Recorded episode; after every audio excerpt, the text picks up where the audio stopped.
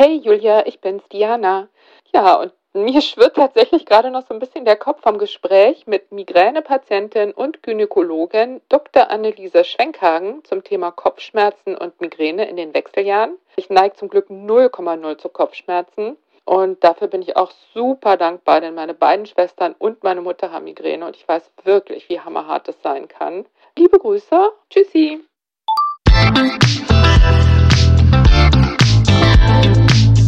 Willkommen zu einer neuen Folge von Meno an mich. Denn dieser Podcast ist für euch, liebe gereifte und interessierte Frauen dieses Landes. Jede Woche sprechen wir mit spannenden Frauen und empowern euch mit Wissen und Inspiration. Wir, das sind Diana Helfrich und Julia Schmidt-Jorzig aus der Brigitte-Redaktion. Heute spricht Diana mit Dr. Anneliese Schwenkhagen. Die Gynäkologin engagiert sich seit vielen Jahren für Frauen in der Lebensmitte und ihr Thema Wechseljahre. Unter anderem hat sie Generationen von angehenden Fachärztinnen für Gynäkologie zu dem Thema ausgebildet, zusammen mit ihrer Praxispartnerin Dr. Katrin Schaudig, die Ihnen und euch, liebe Hörerinnen, bestens bekannt ist. Ich freue mich sehr, dass Sie da sind, liebe Frau Dr. Schwenkhagen. Guten Morgen. Wir wollen heute über Migräne und Kopfschmerzen in den Wechseljahren sprechen und ich steige mal ein mit der Mail einer Hörerin, die wir bekommen haben. Sie schreibt, ich hatte meinen ersten Migräneanfall mit 41 Jahren. Mein Hausarzt war sich sicher, dass es keine Migräne ist, weil es vollkommen untypisch wäre, in dem Alter neu zu erkranken. Das ist totaler Quatsch, oder? Na, sagen wir mal, meine Vermutung wäre, dass sie vielleicht vorher schon mal Kopfschmerzen gehabt hat, die sie aber selber gar nicht als Migräne eingeordnet hat, sondern einfach nur, ich habe halt mal gerade starke Kopfschmerzen und jetzt durch möglicherweise den beginnenden perimenopausalen Übergang einfach das erste Mal so eine richtig schwere Migräneattacke hat, die sie dann einfach auch sehr verunsichert hat und dann zum Neurologen getrieben hat. Das erlebt man ja immer wieder, dass Patientinnen, dass denen gar nicht so klar ist, dass das, was sie da haben, tatsächlich nicht einfach nur ein banaler Kopfschmerz ist, sondern eine Migräne und dementsprechend auch eigentlich anders therapiert gehört. Also dieses Phänomen der Unterbewertung, Kopfschmerzen hat man halt mal, so wie Regelschmerzen auch, ne? Genau so. Typisch Frau. Genau, jetzt sind wir nach drei Minuten eigentlich schon beim Fazit. Ernst nehmen. Okay, aber eigentlich wollte ich fragen, also dass ich jetzt so sage, das ist ja totaler Quatsch, hängt natürlich damit zusammen, dass ich in der Vorbereitung gesehen habe, Kopfschmerzen stehen ja schon auf den Symptomlisten für Wechseljahre. Also sind eins von ganz, ganz vielen Symptomen, die halt auftreten können. Würden Sie denn dann da auch sagen, das sind dann meistens Kopfschmerzen, die vorher schon da waren und jetzt an Intensität gewinnen oder eben halt, dass man sie anders bewertet? Also, dass Kopfschmerzen in den Wechseljahren auftreten können, das ist nicht ungewöhnlich, wobei eben Kopfschmerzen und Migräne doch schon zwei voneinander zu unterscheidende Erkrankungen sind. Also ich glaube, viele Menschen kennen das, dass sie in Belastungssituationen mal einen Verspannungskopfschmerz kriegen, dass einfach sie Kopfschmerzen, normale, banale Kopfschmerzen bekommen, aber die Migräne, jeder, der mal eine Migräne hatte, ich selber habe auch Migräne, weiß, wie so eine richtige Migräneattacke sich anfühlt und dass das was anderes ist als, ich sag mal, so ein ganz banaler, einfacher Kopfschmerz. Ich glaube, da müssen wir jetzt aber doch mal einmal ganz kurz klären, wie unterscheidet sich denn eine Migräneattacke von einem, ich sage jetzt mal, normalen Kopfschmerz? Ich weiß, es gibt irgendwie zig, zig, zig Kopfschmerzarten, also das Ganze ist kompliziert, aber wenn man jetzt das auf drei Merkmale vielleicht runterbricht, was müssen wir wissen?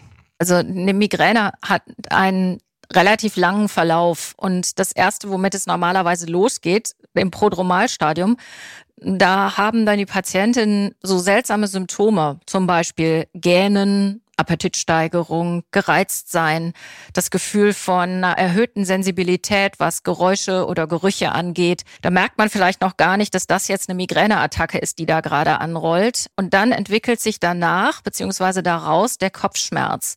Der kann halbseitig sein, das ist so das Typische. Er kann aber auch doppelseitig sein. Er kann im Nacken anfangen. Denkt man möglicherweise, ich habe einfach nur einen Verspannungskopfschmerz. Die Dauer ist bis zu drei Tagen und es ist ein Kopfschmerz, der sich auf Belastung, zum Beispiel einfach nur Treppe rauf und runter gehen, Alltagsbelastung, extrem verstärkt. Das Ganze kann auch begleitet sein von einer erheblichen Übelkeit bis hin zum Erbrechen. Bekannt ist ja auch diese extreme Lichtempfindlichkeit des Menschen, die das dann haben, sagen, ich kann dann eigentlich nur noch in einen abgedunkelten Raum ganz still, ganz ruhig, vielleicht da irgendwie noch was kühler auf den Kopf und dann halte ich diesen Schmerz einfach aus, weil ich völlig ausgenockt bin von diesem Schmerz. Und irgendwann wird der Schmerz dann im Allgemeinen besser. Das hängt eben sehr stark davon ab, wie lang das Ganze läuft. Und danach kommt es zu so einer Erschöpfung, Müdigkeit, auch vielleicht einem verstärkten Wasserlassen. Und wenn man das jetzt schon so hört, so eine unbehandelte Migräneattacke, die kann einfach schlichtweg fünf Tage dauern. Das ist was anderes als ich habe einfach mhm. mal ein bisschen Kopfschmerz. Also man kann vielleicht sagen, Migräne ist eine typische Frauenkrankheit. Und wenn man sich anschaut, wie sind so die Risiken, kann man sagen, na ja, also bis zu einem Drittel aller Frauen hat Migräne. Das sind schon wirklich ziemlich viele. Und das Maximum, die höchste Häufigkeit ist eben mit so zwischen 40 und 50. Da ist die Frequenz von Migräneproblemen einfach am höchsten. Und das fällt eben exakt zusammen mit diesem beginnenden perimenopausalen Übergang. Und was geht da ab? Woher kommen die Kopfschmerzen? Wie kann man das physiologisch erklären? Warum ist da der Peak? Was passiert mit Kopfschmerzen, wenn die hormonelle Umstellung beginnt? Ja, das ist ganz spannend. Also Frauen unterscheiden sich ja von Männern dadurch, dass sie einen Zyklus haben. Und ja, es ja. ist ziemlich einfach, zum Beispiel so. Und wenn man einen Zyklus hat und eine Migräne hat, dann bemerken etwa 50 Prozent der Frauen, dass sie während der Regel mehr Migräneattacken haben. Die sind häufig auch stärker, dauern länger und man braucht mehr Schmerzmittel. So, und das ist schon sehr lange bekannt. Nur ein ganz kleiner Teil der Frauen hat eine reine menstruelle Migräne. Das wäre also eine Migräne, die am Tag zwei vor Beginn der Regel bis am Tag drei nach Beginn der Regel anfängt und zu keinem anderen Zeitpunkt. Die Mehrheit der Frauen, die so eine Zyklusbindung der Migräne hat, hat eben auch zu anderen Zeitpunkten im Verlauf des Zyklus Migräne. Und diese Beobachtung ist schon sehr lange bekannt und dann ist man der Sache nachgegangen und hat sich gefragt, woran liegt denn das? Und wenn man so den weiblichen Zyklus im Auge hat, dann ist es ja so, dass am Ende, bevor die Regelblutung eintritt, zwei Hormone relativ stark abfallen. Zum einen das Östradiol und zum anderen das Progesteron. Und dann hat man schon sehr früh angefangen, Experimente damit zu machen, ob sich das Auftreten der Migräne verschieben lässt nach hinten, indem man nämlich dann Östrogen gibt oder Progesteron gibt und sozusagen dieses Tal, was da entsteht, abfängt. Und dann konnte man sehr gut zeigen, dass der Abfall des Östradiols, das ist das, was die Migräne triggert. Und zwar in jedem Zyklus, immer wieder. Und äh, dieser Abfall der Migräne verändert zum Beispiel den Serotoninstoffwechsel. Und was dann passiert ist, dass an dem sogenannten trigeminalen Neuron, also typisch ist ja dieser Kopfschmerz im Gesicht, hinter dem Auge, so das ist genau der Nervus trigeminus, der da betroffen ist, dass das an diesem Nerv zur Freisetzung von Entzündungsmediatoren führt. Ein ganz wichtiger dabei ist CGRP, Calcitonin Gene Related Peptide, so heißt es. Und das wird freigesetzt und das führt dann am Ende dazu, dass dieser ganz, die ganze Schmerzkaskade angeschoben wird neben auch anderen Entzündungsmediatoren. Das heißt, der Östrogenabfall triggert direkt diese gesamte Kaskade, die dann hinter die Migräneattacke triggert. Das ist das eine. Und der zweite Mechanismus, der auch eine Rolle spielt, darüber haben wir jetzt noch gar nicht gesprochen, das sind die sogenannten Auren. Kann gleich nochmal erklären, was das ist. Die werden getriggert durch hohe Östrogenspiegel. Die können zum Zeitpunkt der Ovulation zum Beispiel auftreten, wenn man kurzfristig sehr hohe Östradiolspiegel hat. Vielleicht noch mal einen kurzen Satz dazu, was Auren sind. Auren sind Vorboten, die dem Kopfschmerz unmittelbar vorausgehen, aber auch zu anderen Zeitpunkten auftreten können. Manchmal auch ganz ohne Migräne. Das ist aber eher selten. Und diese Auren, das ist was ganz Seltsames. Also die meisten Menschen beschreiben das so, das ist so zackig. Die malen dann einfach so ein Zickzackmuster in die Luft, wenn man sie fragt, wie sieht es denn aus, was Sie da sehen? Manchmal sind es auch wilde Farben, die man sieht. Ich hatte irgendwann eine Migräneaura, als ich mit meiner Kollegin Kiki Schaudig auf dem Weg von Berlin nach Hamburg war und dann sagte sie, Oh, das ist aber schade. Könntest du mal den Teamviewer anstellen? Dann könnte ich mir diese Farben mal angucken. Ähm, ich hatte Glück, ich hatte danach keinen Kopfschmerz. Ich hatte tatsächlich nur diese Aura, sonst wäre ich in der Situation nicht so wahnsinnig fröhlich gewesen. So fand ich das einfach nur mal wieder sehr beeindruckend. Das liegt schon so ein paar Jahre zurück. Aber wenn man das das erste Mal erlebt, dass man so eine Aura hat, das ist schon sehr beeindruckend und es ist typisch, dass es sich dann ausdehnt, dass es immer größer wird. Und wenn sowas zum Beispiel auf der Autobahn passiert, dann kann es sein, dass man dann einfach tatsächlich auch einfach nicht mehr Auto fahren kann, weil man faktisch einfach nichts mehr sieht. Und das Wichtige daran ist, das passiert nicht etwa im Auge. Man könnte ja meinen, jetzt muss ich zum Augenarzt, ich sehe nichts mehr, sondern das passiert auf der Hirnrinde. Das ist so, wie wenn man, also ein Bild dafür, wie sich das so auf der Hirnrinde entwickelt, ist so, wenn man einen Stein ins Wasser wirft, dann macht der so Wellen, die breiten sich nach außen aus. Und ungefähr sowas ist das, was dann auf der Hirnrinde passiert. Und wenn die Aura dann ausgelaufen ist, dann kommt eben typischerweise der Kopfschmerz. Und das ist einfach noch so ein ganz wichtiger Punkt. Aber jetzt nochmal zurück zu der Ausgangsfrage. Muss man so ein bisschen drumherum erklären. Was hat das mit den Wechseljahren zu tun? Naja, also wir haben ja schon oft drüber gesprochen, wir Frauen, wir haben irgendwie viele Jahre unseres Lebens Ebbe und Flut und dann macht es eben einfach Migräne zum Zeitpunkt der Menstruation. Aber was eben in den Wechseljahren passiert, da haben wir dann plötzlich Tsunamis und Springfluten und wir haben ganz starke Schwankungen des Östradiolspiegels, hohe Spitzen, tiefe Täler und das macht eben dann eine vorbestehende Migräne schlimmer. Und wir wissen eben einfach, dass Frauen, die früher eine menstruelle Migräne hatten, dass die in den Wechseljahren besonders gefährdet sind, dass das dann nochmal richtig Fahrt aufnimmt. Ist das ein großes Thema bei Ihnen in der Praxis? Also Kopfschmerzen allgemein? Ja, Kopfschmerzen allgemein, aber eben auch Migräne. Also wir haben ja bei uns in der Praxis auch einen Schwerpunkt für solche Krankheiten und deshalb sehen wir sehr viele Patientinnen, die damit Probleme haben und Hilfe brauchen. Mm. Und wenn ich mir jetzt vorstelle, ich komme zu Ihnen, bin schon drauf gekommen, dass die Migräne schlechter geworden ist und also das merkt man ja, aber dass das mit meinem Alter beziehungsweise der hormonellen Umstellung zu tun haben könnte. Wie würden Sie da vorgehen? Also was wäre so ein typischer Prozess, der dann anfängt? Also das Erste, was wir natürlich erstmal klären, ist, gibt es einen Neurologin, Neurologen, der die Patientin mitbetreut. Es ist einfach total wichtig, dass Patientinnen mit starken Kopfschmerzen einmal neurologisch angeguckt werden, dass man schaut, ist es wirklich eine Migräne, ist es was anderes. Routinemäßig wird dann in der Regel auch einmal ein MRT vom Kopf gemacht, damit man nicht irgendwas anderes übersieht, gerade wenn man so eine wirklich ähm, erschreckende erste Situation mit so einer Aura hat, wo man dann denkt, ach du liebe Güte, ist das hier ein Schlaganfall, mit dem ich zu tun habe? Nein, es ist kein Schlaganfall, es ist einfach nur eine Migräne mit Aura. Nur ist gut, aber das kann einfach schon sehr erschreckend sein. So, jetzt sitzt die Patientin vor mir. Dann frage ich die Patientin, ja, was machen Sie denn, wenn Sie eine Migräneattacke haben? Was nehmen Sie denn dann für Medikamente? Und dann gucken wir mal, was sie dann so bekommt. Und dann besprechen wir nochmal, ist es dann gut? So die Klassiker sind, dass man gegen die Übelkeit erstmal was nimmt, sobald die Übelkeit losgeht. Dann gibt es die sogenannten nichtsteroidalen Antiphlogistika, zum Beispiel Naproxen, 500 Milligramm was dann in der Migräneattacke auch sehr früh genommen werden kann, was eben bei vielen Patientinnen hilft. Und dann kommen die Triptane zum Einsatz. Das sind spezielle Schmerzmedikamente, die wirklich nur auf die Migräne wirken und auf nichts anderes wirken. Die sind extrem hilfreich. Da gibt es sehr unterschiedliche, die sind alle prima. Dann gucken wir, ob das alles soweit in Ordnung ist die Patientin gut versorgt ist. Dann reden wir noch mal kurz darüber, was machen Sie denn so zur Prophylaxe? Was ist mit dem Neurologen besprochen worden? Da gibt es so verschiedene Ansätze.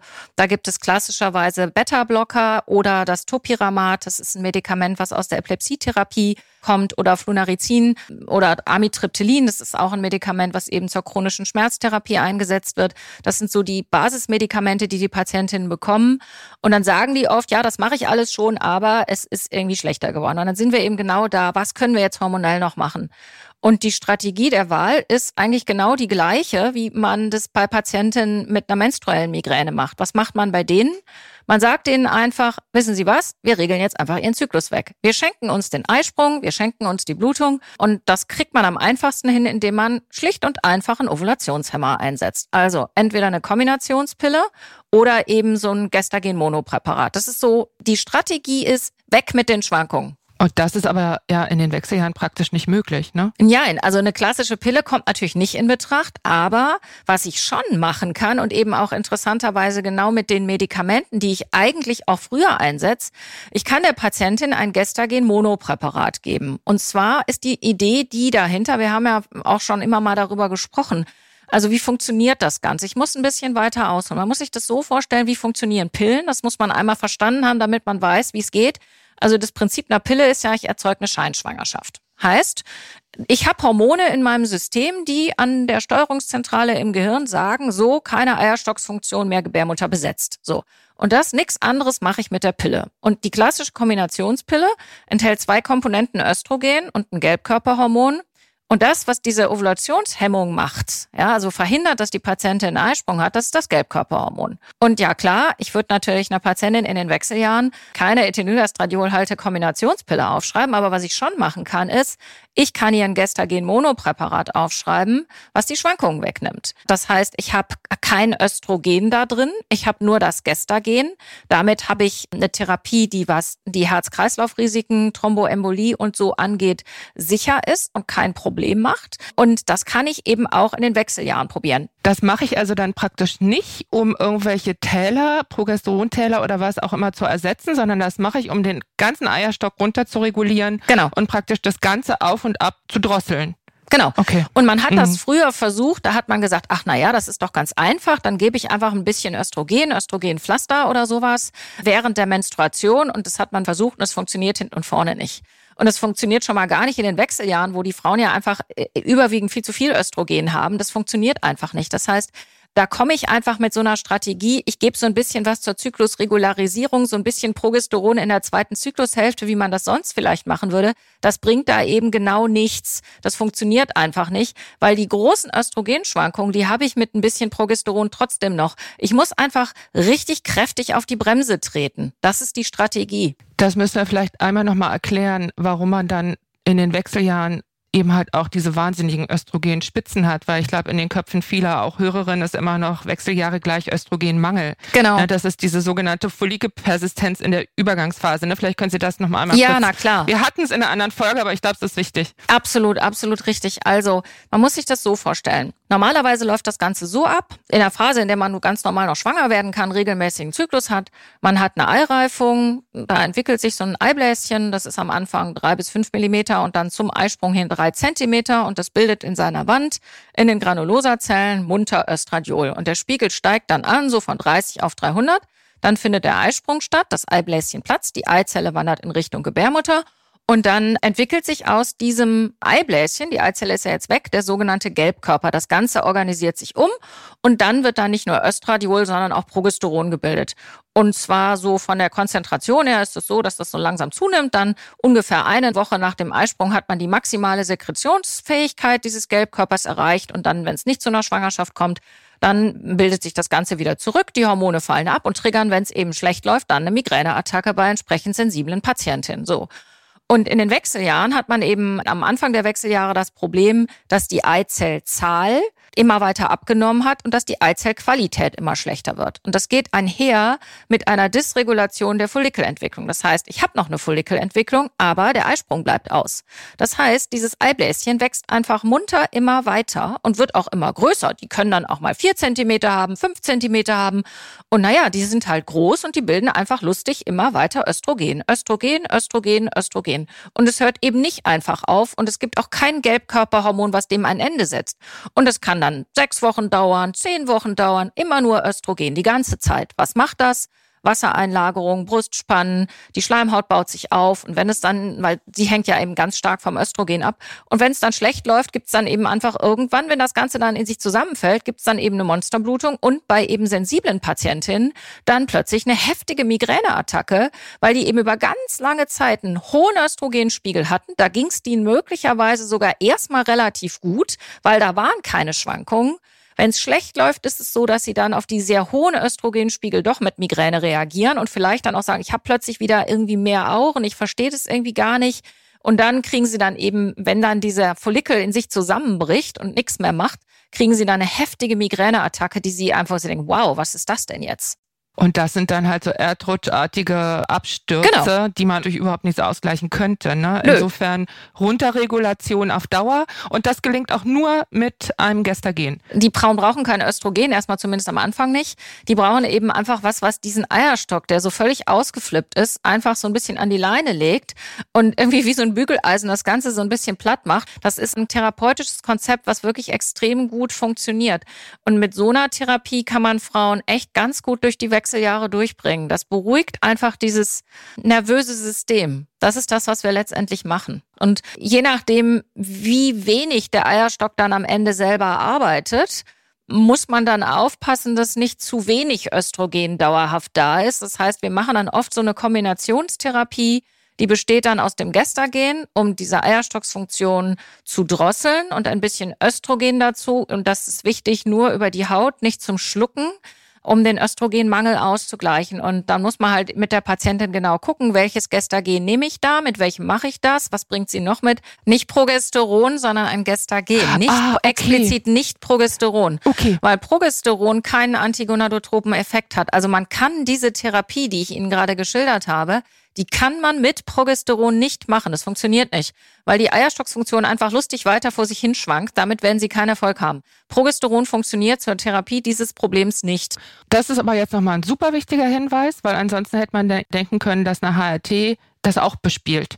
Ich habe gelesen, dass es einen Schwellenwert gibt, ein Estradiol, unterhalb dessen man Migräneattacken auslösen kann. Das war allerdings eine These von 1972. Ist das widerlegt? Naja, der niedrige Spiegel an sich ist es eigentlich nicht, sondern es ist der Abfall. Okay. Der Abfall ist das, was es triggert. Und es gibt schon durchaus Patientinnen, die, wenn ich zum Beispiel eine Patientin habe, die hat lange eine Pille genommen, dann irgendwann ist sie in der Situation und sagt, jetzt setze ich die einfach ab. Die hat das zum Beispiel im Langzyklus gemacht. Dann rutscht die von einem Präparat mit einem sehr, sehr, sehr potenten Östrogen, wenn sie danach keine eigene Eierstocksfunktion mehr hat, erstmal auf die Nulllinie. Und das sind genau Situationen, wo Patientinnen dann wirklich heftige Migräneattacken haben können und die dann auch tatsächlich lange dauern können. Also das kann über Wochen gehen, bis sich das System wieder oh fängt. Oh das versuchen wir natürlich dann irgendwie abzufangen, indem wir dann eben nicht einfach nur die Pille absetzen, sondern gleich hinten was dran machen, wo ein bisschen Östrogen drin ist, damit das eben genau alles nicht passiert und dann vielleicht auch noch Naproxen für den Übergang nochmal dazu, schon mal prophylaktisch damit das irgendwie nicht schief geht. Ich habe auch gerade so eine Patientin vor Augen, die ich letzte Woche mit sowas beraten habe, wo wir das einfach versucht haben.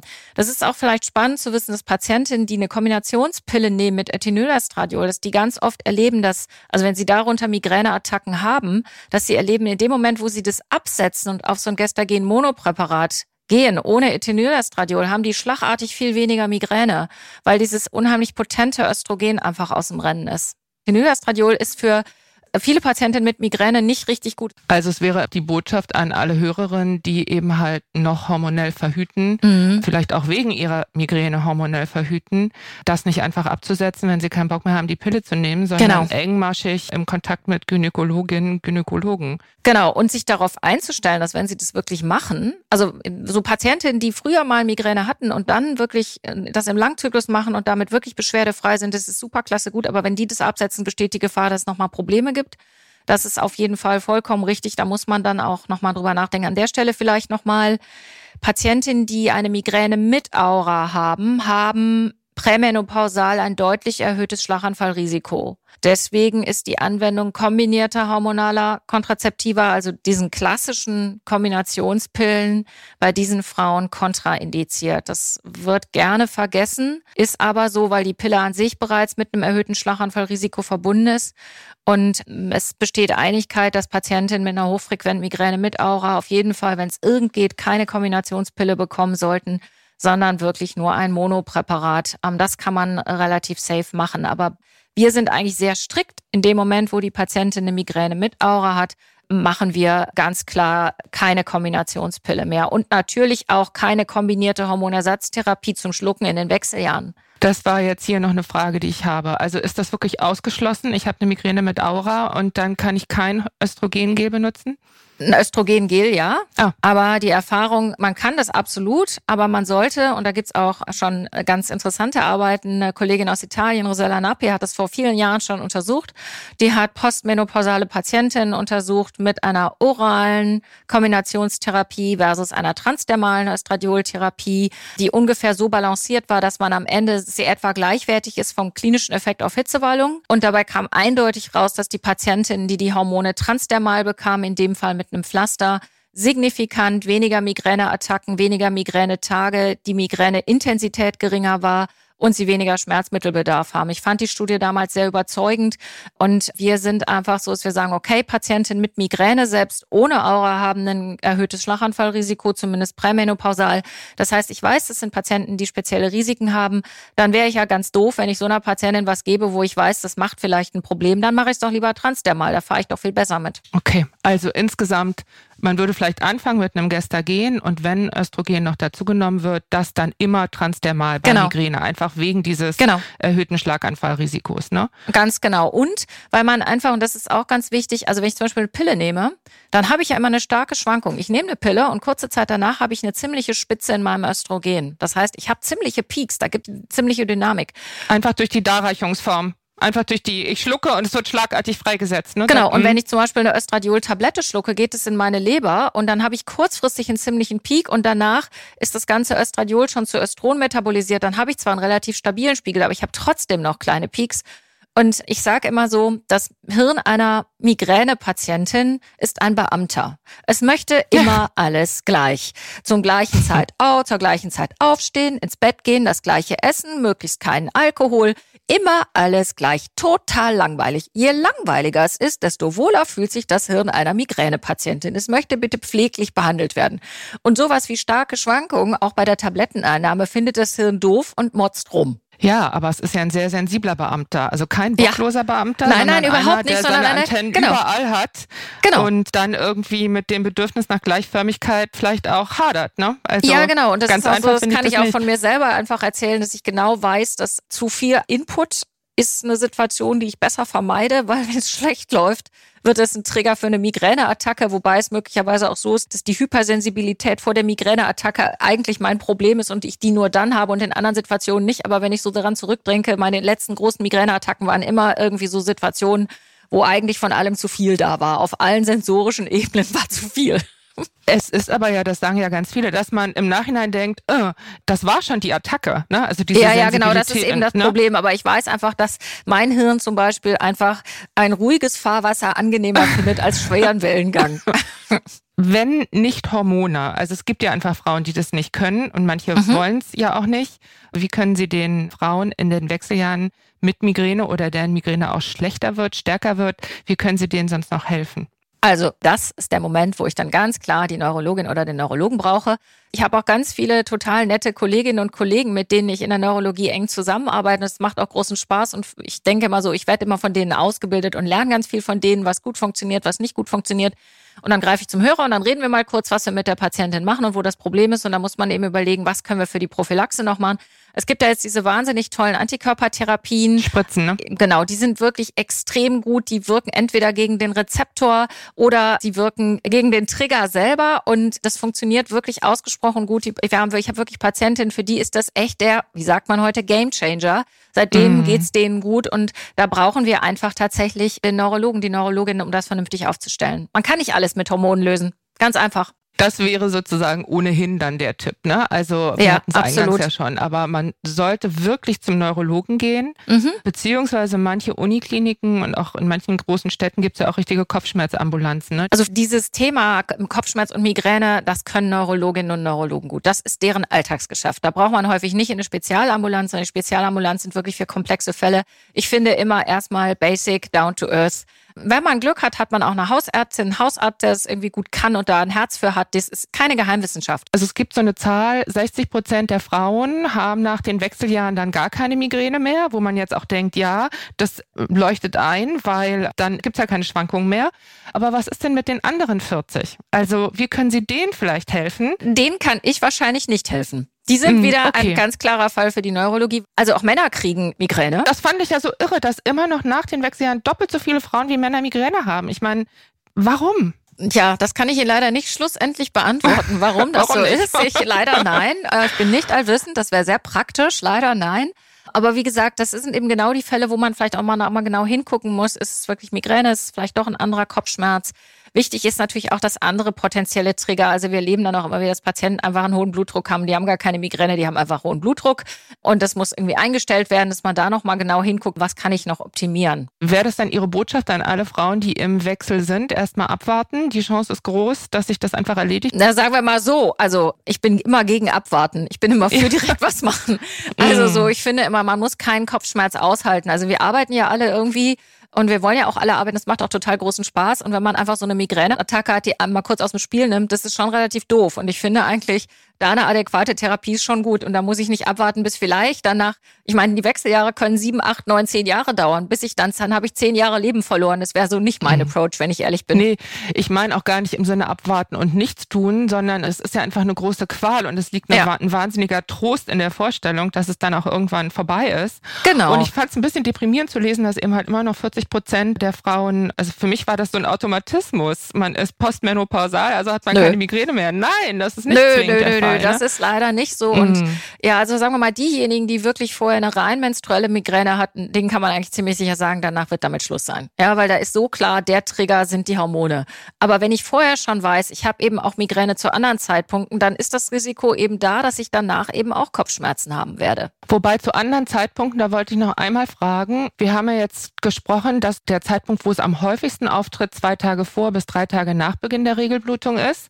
Das hilft natürlich einer Frau im Wechsel sowieso sowieso schon mal nicht, weil sie nicht weiß, wann das wieder soweit ist. Aber dieser Abfall des Östrogens, da gibt es ja eigentlich noch einen ganz anderen Zeitpunkt im Zyklus, wo das viel auffälliger ist. Genau, das also ist periovulatorisch. Genau, da habe ich, das gibt auch Frauen, die genau dann Migräneattacken haben. Die okay. haben zwei Probleme. Die haben eine Spitze und es ist interessant, dass man sehen kann, dass diese Patienten, also Auren werden häufig durch hohe Östrogenspiegel getriggert. Das heißt, die haben dann häufiger Migräne mit Aura zum Zeitpunkt der Ovulation und dann hat man eben zwei Themen. Man hat erst den hohen Östradiolspiegel und dann hat man den Abfall. Ist natürlich ganz doof. Wenn das Hirn super sensibel ist, dann produziert es da eben auch Migräne. Aber es gibt halt auch Patienten, die haben vier Migräneattacken im Monat oder sechs. Ja, und dann haben sie eine, die menstruell auftritt. Und ja, mit meinen ganzen Bemühungen kann ich dann irgendwie die auf jeden Fall wegregeln und vielleicht dann noch eine drumherum, die mit dem hohen E2 was zu tun hat. Aber dann bleibt da immer noch viel an Migräne übrig, was dann irgendwie einfach vernünftig anders behandelt wird. Und was ich vergessen habe zu sagen, was aber wichtig ist, Ausdauersport ist total wichtig zur ah. Migräneprophylaxe. Da gibt's gute Daten zu. Das heißt, es gibt ganz viele Sachen, die man selber machen kann. Und deshalb irgendwie regelmäßig bewegen, Ausdauer, laufen, schwimmen, egal, ist gut fürs Hirn. Gibt es noch ein paar andere Sachen? Also weil das Ausdauersport gut ist, ähm, ja. Unbestritten, ne? Verfiehlt sich immer. Mhm. Aber es ist natürlich gut, das nochmal zu hören in der Deutlichkeit, dass auch dieser Zusammenhang mit der Migräne so klar ist.